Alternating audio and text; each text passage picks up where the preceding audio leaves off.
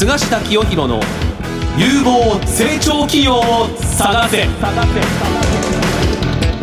おはようございます。菅下清弘です。おはようございます。アシスタントの辻るなです。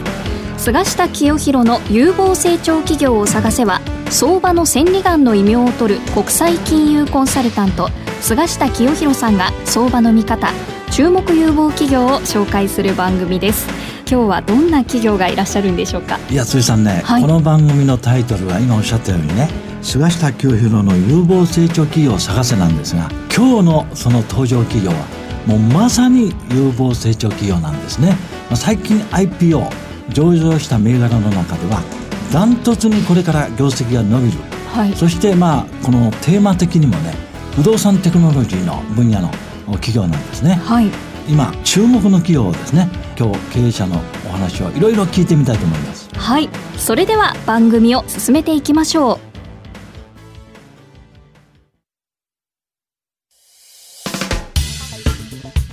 お聞きの放送はラジオ日経です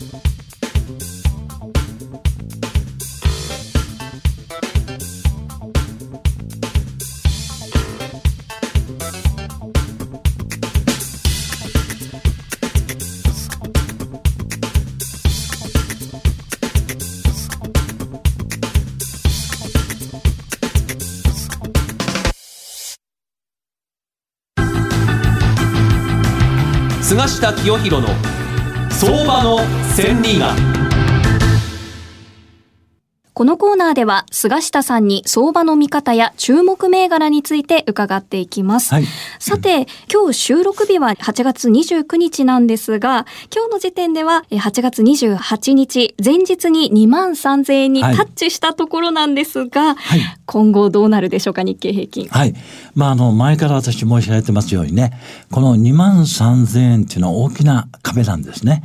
どんな壁かっていうのをご存じない人が多いと思うんですけれども、はい、1996年に22,666円っていうですね、バブル崩壊後の最後の戻り高値っていうのがあったんですよ。この戻り高値を今すごい意識してるんですね。だから2万3000円の壁っていうのは長年バブル崩壊を抜けなかった壁なんです分厚い壁なんですね。はい。それを今抜けようとしているところなんですね。相当日柄が、つまり時間がかかっているんですが、まあ、前回もお話したかと思いますが、今年は1月に高値を天井をつけてですね、もうかれこれ8ヶ月揉み合ってるんですね。まあ、これぐらい相場が揉み合ったのはですね、前回はあの2014年に消費税を上げた時、この時にやっぱり9ヶ月ぐらい相場揉み合ったんですね。で、その後、株価は上昇したんですけれども、まあ、今回もそれに近い調整局面。なんでこんなに株価が横ばいしてるか、はい、揉み合ってるかと言いますと、まず第一にですね、米中貿易摩擦の拡大。これで、まあ、投資家心理が冷えてる。まあみんな世界、この貿易戦争になるんじゃないかと、まあ、心配してるわけですね。で、もう一つはですね、トルコの通貨急落。トルコショックですね。トルコショックです。まあ、それだけでなくですね、新興国の通貨が暴落してんですね。これはなぜかというと、世界中のマネーがアメリカ、ドルに還流してるもんですから、まあ、新興国の通貨が売られて、ドルにこう戻るという動きになった。これはトランプ大統領の新しい政策。はい、え海外にあるアメリカの、あるいはこの欧米のですね、多国籍企業の海外のドルがアメリカに戻ってきた時には税率安くしますよと。こういうこの法律、税率によって。レパトリー減税ですね。そうです。レパトリーですね。これによってですね、どんどんこのドルが完了してる。まあこれによって新興国通貨も暴落してる。まあそういう関係でですね、なかなか株価が一進一退、あるいは膠着状態を抜けられないんですが、この相場が動くときにはですね、日柄、一定の時間が経てば上か下か動くんですね。これが経験法則。はい、これがまあ大体ですね、長くて数ヶ月から1年ぐらいなんです。だからそろそろ日柄十分なんですが、この株価が動くときには出来事、何か上か下に行くですね、材料っていうんですか、買い材料が欲しいんですよ。で、過去のアベノミクス相場で株価が上に上がった時は、ほとんどがですね、選挙伝言なんです。もうすぐじゃないですか。そうなんですよ。それで、今回は自民党の総裁選挙、もう間近ですね。で、9月7日がこの告示なんですね。はい、前回衆議院選挙解散した時にですね、その衆議院の解散の告示の日から株価が上がったんですよ。はい、それで、えー、自民党の圧勝。この大勝利を歓迎して株価は上昇したんですけども、まあ、今回はですね、衆議院というのは大きな選挙じゃないんですが、非常に重要な選挙です。なぜかというと、安倍首相の過去の業績を評価してですね、再びこの首相として選ばれるかどうか。もし、えー、安倍総理再任ということになればですね、2021年の9月まで任期がありますので、その間アベノミクス相場がまだ続くということになりますので、これは株式市場は歓迎。海外の投資家、国内の投資家もそれを待っているということなんでですね。まあ、ご承知のように、今回の相場はアベノミクスが2013年から始まってから株価が上がってですね、8000円だった株価が2万4000円とかですね、3倍ぐらいにまで上がってるわけなんです。ですから海外の投資家も安倍さんが選ばれるかどうかっていうのはかなり重要視してると思う。そして、もし、安倍総理がですね、9月の20日、えー、再び総理に就任すると、間違いなく来年の参議院選挙に向かってですね、景気対策、そして第三の矢、この規制緩和成長戦略、こういったものを次々とですね、打ち出してくる可能性がある。そしてもう一つ11月にアメリカの中間選挙が、これありますが、これ今のところ予想はですね、共和党苦戦なんですね。はい、えー、大体アメリカのメディアの予想ってあんまり当たらないので、はい、まあこれがもし予想と違ってですね、共和党の勝利ということになりますと、これはまた、この日米の株価にとっては、ポジティブ、買い材料になりますので、おそらくこの今から秋口に向かって、この政治の季節になってですね、安倍さんのこの圧勝、共和党の勝利、これによって株価が上昇してですね、まあ私が前から言ってますように、2万3000円の壁を突破すればですね、少なくても2万5000とか2万6000とか、そういう高値をつけるんじゃないかということでですね、9月20日に向かって早めに日本の株は動き始めてですね、もう早ければこの9月相場入り、先ほど言ったこの告示ぐらいから株価が上昇して2万3000円の壁を突破してですね、年末高になるんじゃないかなと、こういうふうに予想しております。はい。では、安倍さん、そしてトランプ大統領の行方に注目ということですね。はい。今日はね、私からビッグプレゼント。はい。もう最新刊をですね、この番組のリスナーの皆さんにプレゼントしたいと思います。では皆さん、エンディングまでしっかりと聞いてくださいね。続いては、菅下さんが選ぶ旬な企業にインタビューしていきます。菅下清弘の有望成長企業を探せ。本日のゲストは証券コード3491東証マザーズ上場株式会社 GA テクノロジーズ代表取締役社長樋口亮さんです。よろしくお願いいたします。よろしくお願いします。よろしくお願いします。よろしくお願いしますなんとね、最近上場したばかりの企業なんですが、はい、もう上場時から非常に人気のある企業で、はい、もう今やですね、株価もぐんぐん上がっているという会社なんですが、果たしてどんな事業を今展開されているのか。まずこの事業の内容、それをお話しいただけますか。はい。弊社 GA テクノロジーズという会社でして、はい、え我々まあ中国不動産流通プラットフォーム、リノシーというのを、えー、運営をしております。で、リノシーというのはどういう、えー、ビジネスかと言いますと、はい、あの非常にこの不動産業界というのは、えー、マーケットが約43兆と、はい、えー、大きなマーケットにもかかわらず、非常にまあアナログな、えー、業界でした。えそして不動産テックというのは約20年ほど前からプラットフォーム、えウェブサイトを運営している企業を中心となってやっていたんですけれども、え不動産では非常にアナログで、えー、宅建業法上の問題とか高額な商品があるので、え必ずまあリアルが介在してくるんですね、はい、物件を仕入れるとか契約書を作るとか、ね、エージェントが提案するとか、はい、えここの部分が20年間非常にアナログだったんですね。えー、我々は自社でリノシーってプラットフォームも所有しながら自社でエージェントも抱えて自社で物件も管理すると、はい、要は一気通貫で業務をすることによって不動産全体業務をテクノロジーで効率化するというのをやっております。うん、なるほど。はい。いや不動産の取引っていうとね手続きが煩雑。あそうですね。ね、はい、面倒なんでしょうね、うん、そういうものを全部ですね一気通貫この手続きの段階から取引終了までリノシーというのを使えばこの IT 活用で簡素化されているとこういうことですか、はい、あそうですねなるほど、はい、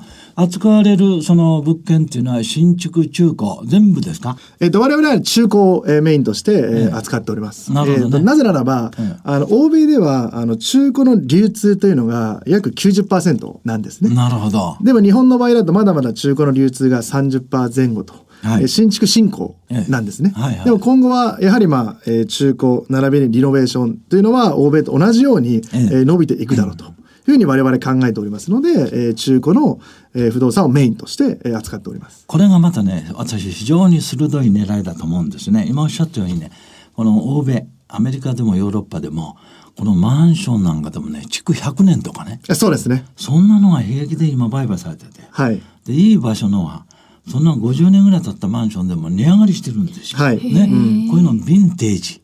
そうですね。ですけどね。素敵な響きですね。だからヴィンテージ不動産っていうのがあるんですよ。はい。だからこれからもね、日本はね、こういう中古不動産っていうのが非常に主力になってくる可能性そうですね。ね。はい。というのも新築で建てる場所は限られてくるわけだから、うん、どんどん。しかもどんどん値上がりして。はい、この新しく建てる場合は、今のこの土地の値段、うん、あるいは人件費で、どんどん価格が上がるわけですから、うん、もう今、新聞読めば分かりますけど、もうマンションなんかも高止まり。そうですね。ということなんですが、はい、しかし中古不動産の中にはですね、非常に内容のいいもので、割安のものが、はい、ところが我々一般のものを、そんなヴィンテージ中古不動産なんか探しようがないじゃないですか。はい。はいそういうものをリノシーを活用すれば分かる、うんはい、そして中古の不動産の、売買が速やかに行われる、まあ、こんな感じですよね。そうですね、はい、そしてまあ我々まあもともと不動産業界のアマゾンをまあ目指している。すごいねそれは。はい、はい。なぜならばそのアマゾンって何でも売ってますけど、はい、唯一不動産だけは売ってないと。なるほど。はい、なぜならば超高額な商品と宅建業法上の問題があって、必ずリアルをえ介在させなければいけない。そうですね。でもその領域はできないと。うん、なので僕らはアマゾンがやらない、え不動産の領域を全てやると。なるほど。なので RENOSY のプラットフォーム上では、うん、自分たちの住む用の物件も探せれば、はい、僕ら建設業の免許も自分たちで持っているので、えー、リノベーションも行うこともできれば、なるほどそのプラットフォーム上で投資の物件も探すこともできれば、はい、あとはクラウドファンディングも RENOSY 上でできることもできますんで、不動産に関わることはリノシーに来ていただけたら全て一気通貫で行うことができると。なるほど。いうのも最大の特徴になってますね。具体的にはどういうクラウドファンディングをやられたんですか？我々は中古の不動産に、はい、特化した、えー、クラウドファンディング。はいを、えー、行っておりまして実際にまあ投資する方々というのは、はい、えー、どういった物件に投資しているかというのが、ねえー、分かるような、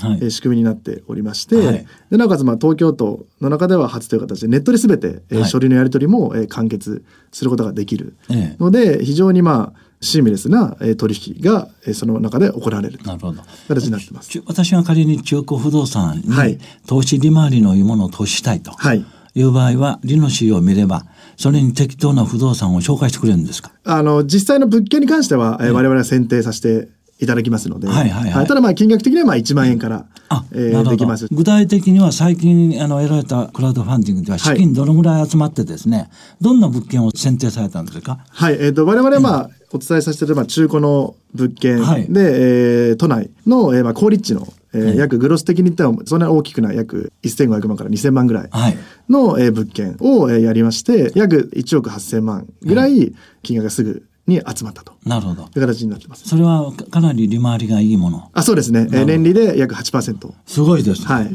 リートなんかよりも全然利回りもいいってことですね。そうですね。そうですね。はい。あと期間はまあ3か月からって形なので、で非常に回転も早い。そうするとね、今日のこのラジオ番組でお知りになった方はね、個人投資家が多い。はい。もちろん株式に投資されてる方ですけども、うん、いや、そんないいんだったらリノツィのクラウドファンディングに投資したいよと。あ、そうですね。ね、いう人は増えると思うんですが、はい。そういう人たちは GA テクノロジーのプラットフォーム見てればいいんですか？あ、そうですね。あの、リノシーの、ね、えー、まあ、検索、リノシーと検索していただけたら。パッと出てくる。はい。我々のプラットフォームが出てきます。ので。で、この応募はもうスマホからでもできるんですね。あ、できます。はい。なるほど。手軽ですね。これが不動産テクノロジーのね、強いところなんですよ。はい、IT だから簡単にできる。うん、そうです、うん。だからね、不動産かける IT。こういう会社はですね、社員数も少なく、はい、情報提供が主ですから、大、う、体、ん、業績なんかもすごいスピードで上がっちゃうんですね。はい、最近はそれに加えてですね、はい今後はこの IT 活用、うん、クラウドファンディング、それにあのブロックチェーンの活用なんかも検討されてるみたいですが、はい。はい、そういう方向ですか？あそうですね。まあ我々やっぱ特徴として、まあ今社員200名前後なんですけど、はい、まあエンジニアの比率が約38%で、70名ほどのエンジニアがおりまして、はい、で、まあ不動産業界多分12万社ぐらいある中で、はい、多分70名って多分そう僕らが知る中では相当多いかなと、はい、で AI の専門家も我々は10名ほどおりますので、えー、とにかくまあ創業からテクノロジーに投資をしてきたと。で、まあ、ブロックチェーンも不動産に当然親和性が高いので、はい、まあ、ブロックチェーン戦略室も立ち上げてとにかくまあテクノロジーに関係するところは会社で全て、えー、投資をするということで創業からやってきております。なるほどね、はいですからね、不動産業じゃないんですよ。はい。テクノロジーね、イノベーションカンパニーということが言えると思うんです。うん、そうですね。なので、最近発表された業績、それから今後の通期の見通し、はい、お話しいただけますか？えー、まあ、足元の業績としましては、はい、えー、まあ、第二四半期の決算が、はい、えー、売上81億、えー、5900万円。はい。で、経常利益に関しては2億、えー、6400万円。そして、通期に関しましては、売上174億3500万円。はい、で、経常利益が約6億300万円。はい、えー、ということで、業績出させていただいてたんですけれども、はい、直近で売上の方の情報修正を行いまして、はい、売上約191億9600万円。はい、なので、前期比に考えると約92.4%のアップ。はい、経常利益に関しても約79%のアップとい。う形で、順調にえ成長を、えしております。なるほどね。辻さん、順調どころかね。驚異的な数字の伸びですね。ありがとうございます。こんなに業績絶好調っていうのは、はい、あの、樋社長、どこがどういいんですか？やっぱりリノシーがすごいこう伸びてるってことなんですか？そうですね。まあ、上場したことによって、えー、リノシーの、はい、認知度向上をしたことによって、えー、会員数の増加をしております。はい、そして、まあ、やはり我々の特徴として、従来の不動産であれば、はい、まあ、売上に対して大体借り入れが約50%並びに80%、はい、ございますので我々であれば本来191億円であれば、はい、在庫が100億、はい、あるべき、なんですけれども、ええ、我々はまあテクノロジーを活用することによって高効率なマッチングが実現しておりますので、はい、在庫というのも100億ではなく2億3億しか、えー、ないと。そんな少ないんですそうですね。すごいですね、はい、もしかして無借金経営ってことですか？あ、そうですね。ああ、無借金経営ですか？はい。なので。すごいですね。まあ大体ね、今おっしゃったようにね、不動産業界で例えば売上200億あるっていうとね、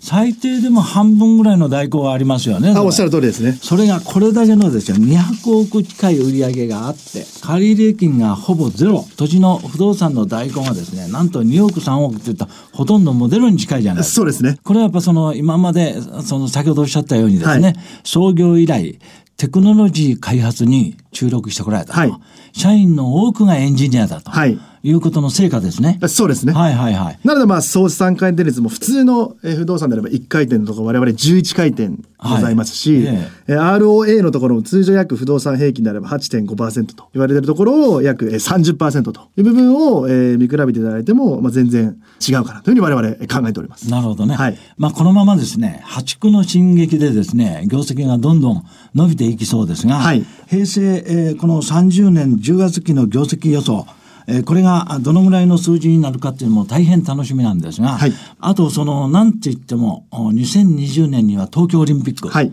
もう不動産業界全体が追い風じゃないですか、はい、まあ、そういう中でですね、まあ、最後にあの向こう23年、はい、あるいは中期経営目標、はいその辺をお聞かせいただけますでしょうか？はい、ありがとうございます。はい、我々まあ現状まあ不動産に、えー、テクノロジーを入れるということで、えー、創業からやってきております。はい、で我々の考えでは、えー、不動産というのは、えー、非常にまあ建設の領域だったりとか、あとはまあ金融の、はい、えー、領域だったり非常に僕親和性高いというふうに、えー、考えております。はい、なので我々まあ今現状でも、えー、建設業の免許を取得しておりますので、はい、でこの建設業も、えー、マーケットはまあ40兆と非常に大きいと。でここにも、えー、我々はテクノロジーを、えー、入れていきたいというふうに考えております。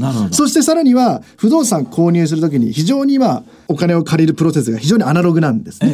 えー、なので実際に不動産買われる方は銀行さんからお金を借りると。はいはい、ここのプロセスも我々まあテクノロジーで、えー、変えていきたいと。はい、なので今後はまあ不動産を軸に建設領域にテクノロジー、えー、金融領域にテクノロジーを入れることで会社として成長を、えー、遂げていきたいというふうに、えー、考えております。なるほどね。はい。そうするともっと簡単に、えー、不動産を買うことが、えー、できますので、そうするとマーケットはまだまだ広が,、広がるかなというふうに考えております。なんといっても40兆円以上のね、マーケットがあるわけなんですが、はい、そういうことも建設、金融、不動産三位一体となったですね IT 化、はい、これをまあ今目指しておられると。そうですね。こういうことですね。はい、まあ今この売上はあ190億円台ですが、はい、今の流れでいくとですね例えばあの3年先、はい、あるいは東京オリンピック前後、はい、例えば売上このイメージとしてですよ社長の、はい。はい、お300億とか400億とか、はい、目指すところはどんなところですか数字的には？まあ直近近いところで、まあえー、まずは1000億。1000億。は、えー、会社としては当然、えー、目指して売上1000億。はいはいはい、はい、マーケットは非常に大きいので、えー。はい、やっぱり上場されてこのかなりいいインパクトは起こってますか？そうですね。うん、やはりまあ、えー、日本の場合、特にまあ、うん、事業提携、えー、含めて、まあ、採用、優秀な方含めて、知名度上がって。そうですね。非常に我々にとっては、えー、環境的にプラスかなというのは、はい、えー、上場して、えー、実際に感じている部分になります。なるほどね。はい。でまあ、今の GA のリノシあの、中古不動産のマッチングは、はい、今のところ100%国内の中古不動産のマッチングですね。えっと、現在国内です。ね。はい。これは、ある程度、あの、そのマーケットを、まあ、把握するとですね、はい、アジアを含めた海外不動産の、はい、中古不動産のマッチングまでこれ伸びていくんじゃないですか？あそうですね。我々当然まあ国内、えー、だけでマーケット大きいですけれどもただ当然海外も、えーはい、えー、考えておりますので、えー、そういったことも扱えるようにそうですね、えー、していきたいなというふうに考えてます。それとですね樋口さんね、まあ、世界の主要都市の不動産マーケットを見てると、はい、ニューヨークロンドン、うん、あるいはシンガポールなんかから比べると、まだまだ日本の不動産の値段は割安だって言うんですよ。なので今、欧米の投資家、うん、アジアの投資家、はい、特に中国とか台湾とか、うん、そういうところの投資家が日本の不動産を買ってるんですが、はい、この中古不動産にもこれからどんどんマネーが、アジアマネーとかですね、海外のマネーが入ってくると思うんですが、その辺の対応も今後していくんですか？あそうですね、うん、えー、我々としては、えー、これも、えー、先日発表させていただいたように、えええー、まあ、海外、ええー、特にまあ中国、えの方に対して、ええ、販売の、えー、経路を獲得するという形で、まあ、事業提携、えさせていただいたりしておりますので。もうすでにそれ始まってますか？あそうですね。はい。なるほどね。今後、ますますの業績拡大、はい、業界のアマゾンを目指して、はい、ご活躍を期待しております。ありがとうございます。ありがとうございました。ありがとうございました。本日のゲストは、証券コード3491、東証マザーズ上場、株式会社 GA テクノロジーズ代表取締役社長、樋口亮さんでした。ありがとうございました。ありがとうございました。お聞きの放送は、ラジオ日経です。